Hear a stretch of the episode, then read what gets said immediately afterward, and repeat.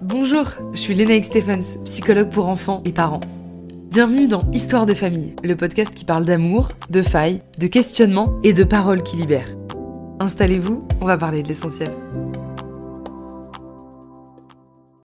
Théo et ses parents arrivent dans mon cabinet un matin d'octobre. Un de ces jours qui raccourcit et avec le froid qui s'installe pour de bon. La maman de Théo que j'ai eu au téléphone a beaucoup insisté pour me rencontrer le plus rapidement possible m'assurant que son petit Théo de 11 ans ne va vraiment pas bien en ce moment. Les parents de Théo arrivent dans mon cabinet en premier, suivis de leur fils, assez timide, qui chuchote un petit bonjour discret, mais présent quand même. Tout de suite, ses parents le reprennent, en lui demandant de me parler plus fort et surtout d'articuler. J'utilise l'humour redoutable dans ces moments-là pour me faire l'allié de ce petit Théo et lui chuchoter, comme lui, en riant, que c'est bon, T'inquiète pas, j'ai bien entendu ton bonjour. Très efficace, puisque tout le monde enlève son manteau et s'installe dans mes canapés de consultation. Alors, raconte-moi Théo, est-ce que tu sais qui je suis et surtout, est-ce que tu sais quels sont tes soucis? La mère de Théo prend tout de suite la parole. Euh, c'est surtout nous qui voulions venir parce que lui il sait pas trop, euh, il y a beaucoup de choses. Je l'écoute terminer sa phrase, mais prends bien soin de regarder Théo et de dire à ses parents qu'on pourra ensuite parler tous ensemble. Mais pour l'instant, c'est très important pour moi de connaître un peu mieux ce jeune Théo.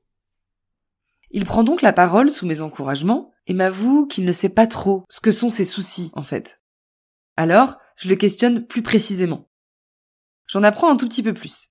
Théo ne fait pas d'activité extrascolaire, il ne semble pas avoir beaucoup de copains, et en plus, il n'aime pas trop l'école parce qu'il ne travaille pas super bien, apparemment. Concernant le sommeil et l'alimentation, rien à signaler. Et concernant sa personnalité, je questionne les parents, mais rien à signaler non plus.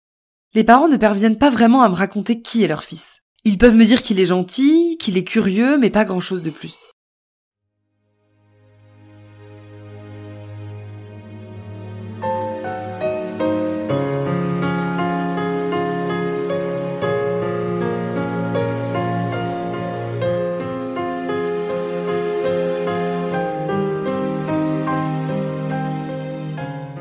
Le problème principal de Théo, selon son père, ce sont ses résultats scolaires, qui dégringolent depuis quelques mois, et le fait qu'il commence à détester l'école.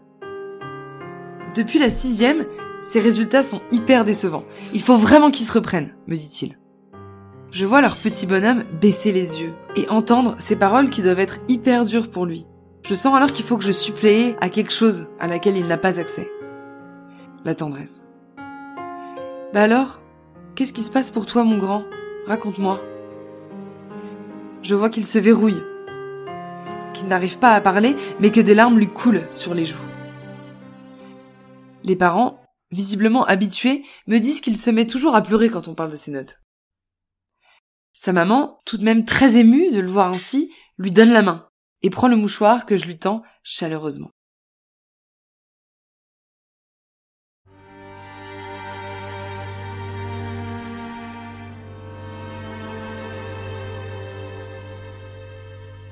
Ce petit Théo m'inquiète rapidement.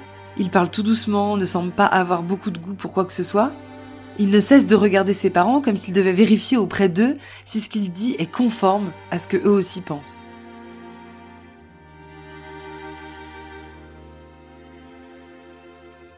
Assez petit, ce jeune Théo n'est en effet pas très sportif, assez frêle et immobile sur sa chaise. Quand je lui demande de me raconter ce qu'il fait le mercredi, il me répond qu'il va au centre de loisirs et ajoute avec un grand sourire, que je découvre à ce moment-là d'ailleurs, qu'il va chez ses grands-parents pendant toutes les vacances scolaires et il adore parce qu'il peut manger des bonbons, il peut monter sur le tracteur de son grand-père, agriculteur, donc très bien équipé en tracteur, vous imaginez bien. Il y a donc un nœud avec l'école. Mais les résultats scolaires, la recherche de l'efficacité intellectuelle, sont souvent révélateurs de difficultés relationnelles, par ailleurs. Alors je demande aux parents de me préciser exactement ce qui se passe avec l'école et de me dire ce que signifie pour eux que les résultats dégringolent. Concrètement, les devoirs sont devenus source de cris, de menaces de la part des parents, presque même d'insultes. En fait, dès qu'il rentre de l'étude après l'école, sa mère vérifie que le travail est impeccable, et son père, qui rentre vers 21h, après le dîner de Théo, effectue une énième vérification avant de coucher. Théo est souvent noué et n'arrive pas toujours à réciter sa leçon qu'il connaissait quelques heures plus tôt, selon lui. Donc, il a plutôt des mauvaises notes, des 10, des 11, alors qu'il est capable de bien plus, selon ses parents, évidemment déçus. Depuis qu'il est tout petit, les parents me racontent que Théo a de très bons résultats scolaires. Il a parlé très tôt, a marché aussi très tôt, a su lire en moyenne section et a eu des centres d'intérêt toujours un peu en décalage de ses autres copains. Les parents me racontent par exemple qu'ils connaissaient toutes les races de dinosaures en CP et qu'ils pouvaient faire une visite guidée d'un musée archéologique tellement ils sont passionnés. Ces capacités ont toujours rendu fiers ses parents, qui voyaient chez leur fils un bel avenir. Sûr que les passions de Théo et sa vivacité intellectuelle ne se sont pas développées seules, je demande un peu à ses parents de me raconter ce qu'ils faisaient avec Théo pour qu'il soit si curieux et si gourmand de lecture, de passion et de savoir.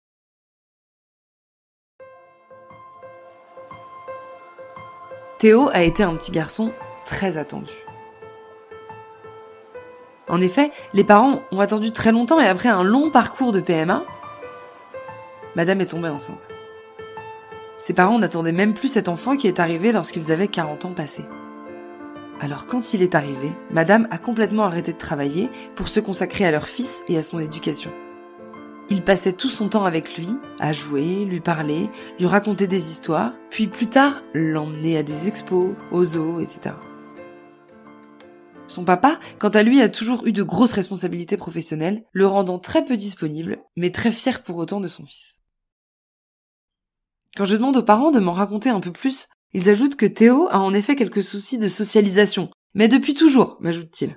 En fait, Théo a semblé aimer la solitude jusqu'ici, se plaisant dans des activités un peu différentes des autres, mais depuis qu'il est au collège, cette solitude semble lui peser.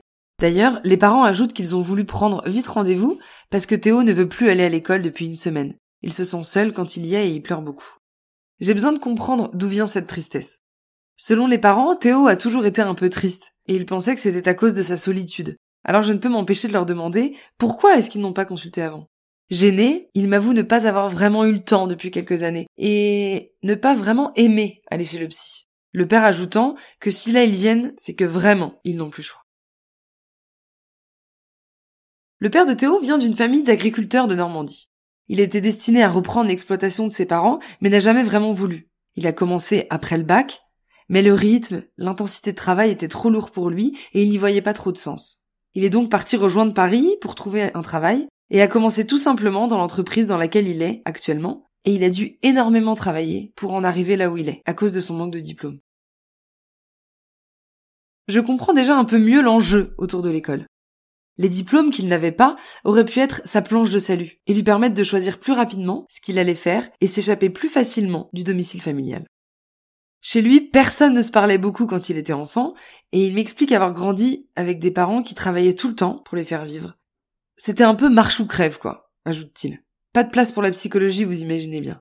Et lui-même, quand il est parti, il a dû tellement travailler qu'il n'a jamais eu de temps vraiment pour lui. Mais partir de chez lui était vital, il se sentait étouffé.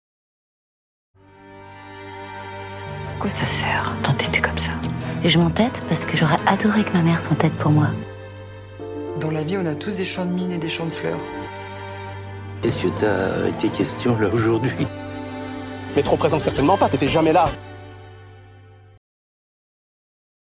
Alors pour vous, monsieur, la seule façon de se débrouiller dans le monde, c'est d'avoir un diplôme.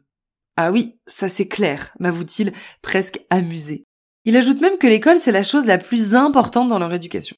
Aujourd'hui encore, il travaille environ 12 heures par jour, ne voyant que très peu Théo et sa maman. C'est surtout son papa qui met cette pression scolaire à Théo et insuffle ce climat délétère. La maman de Théo, elle, a grandi dans une famille nombreuse, parisienne. Sa mère était plutôt présente pour ses enfants, c'est ce que son rythme d'institutrice lui permettait. L'ambiance de leur appartement était plutôt à la joie, surtout quand leur père partait en déplacement et que c'était la fête. Son père étant assez austère, sa maman a toujours, heureusement, diffusé beaucoup de joie chez eux. C'est cette joie qui l'a porté jusqu'ici. Mais, il y a maintenant cinq ans, sa maman est décédée subitement d'un accident de la route. Cette séparation est pour madame trop difficile à accepter. D'ailleurs, elle s'effondre en larmes.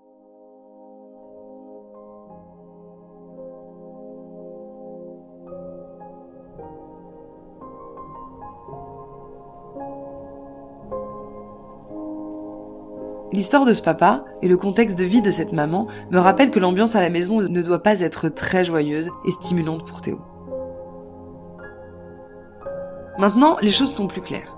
J'explique aux parents que leur petit Théo est déprimé. Il est triste, il n'a plus confiance en lui et ne trouve pas vraiment de choses qui lui plaisent dans la vie. À mon sens, les parents de Théo l'ont embarqué dans une histoire qui ne le concerne pas vraiment. Le papa de Théo a été comme prisonnier de ses parents, de sa cellule familiale, et il aurait tant aimé pouvoir être libre de partir, de choisir sa voie et son métier. Bien plus qu'une simple question d'intelligence, l'école et les diplômes lui auraient permis d'être libre. Mais, comme Théo n'a absolument pas cette réalité-là, cette problématique n'est pas la sienne. Ce papa, en infligeant cette pression folle sur son fils, essaye avant tout de lui dire qu'il l'aime et veut pour lui le meilleur. Il veut surtout qu'il ne vive pas ce que lui, il a vécu. La maman de Théo, quant à elle, a bien rempli sa mission principale au début de la vie de son fils. Remplir son réservoir d'amour.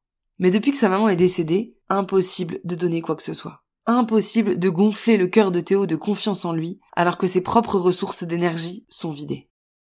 La pression sur les épaules de Théo, avec l'école, doit absolument disparaître. Pour ça, je prends le temps de leur rappeler à quel point leur fils est fin, vif, très intelligent, grâce surtout à tout ce qu'ils ont insufflé chez lui. Et je leur dis que Théo pourra choisir tout ce qu'il veut pour son avenir. Je sens que cette angoisse folle pour son papa s'atténue. Son fils est alors sauvé. Il ne vivra pas ce que lui-même a vécu.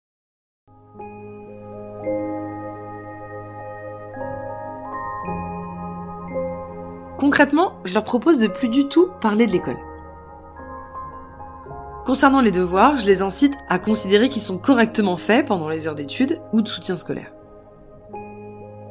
Mais au-delà de ça, il est vraiment important que le père de Théo se rende disponible pour son fils. Déjà, je pense qu'il est important d'exiger sa présence quotidienne tous les soirs au dîner. Et s'il a prévu de rentrer un peu plus tard, Théo peut attendre un petit peu avant de dîner, avec un dessin animé, un petit film qui lui plaît et qu'il aura choisi par exemple. En disant ça, je vois les yeux des parents s'écarquiller.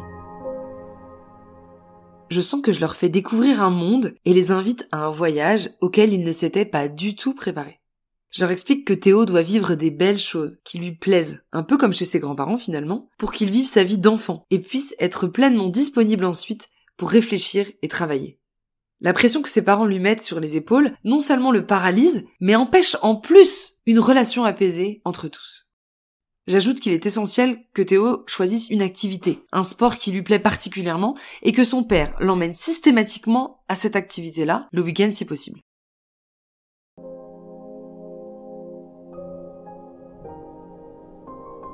Pour que la relation s'améliore et qu'ils se sentent plus joyeux, le rire et la joie doivent revenir dans cette maison.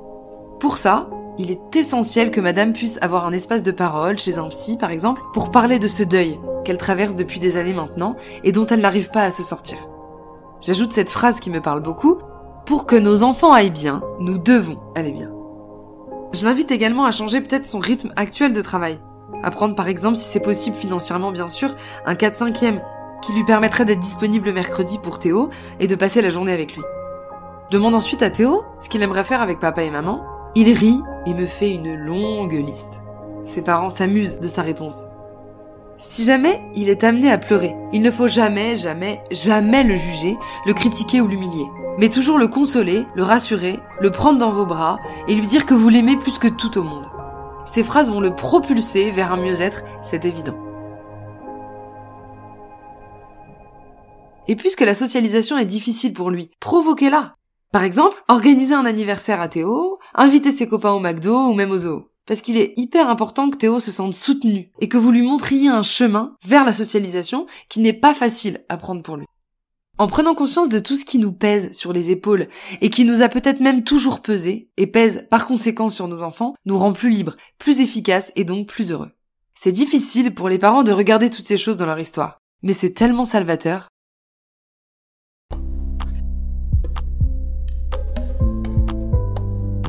Un, deux, un, deux. C'est ça la famille. Hein. C'est intéressant, non? Ça t'a plu? Si cette histoire vous a plu, qu'elle vous a parlé, j'en suis ravie. Si elle vous a fait découvrir un peu plus mon métier, c'est tant mieux. Et peut-être qu'elle vous a fait penser à quelqu'un, à un ou une amie, un frère ou une sœur, un cousin, une voisine, un collègue, une copine de l'école qui se pose des questions ou qui rame un peu. N'hésitez pas à leur partager. Parce que je suis sûre que quand on parle de l'essentiel, qu'on parle en vérité et qu'on s'entraide, la vie est tellement plus belle.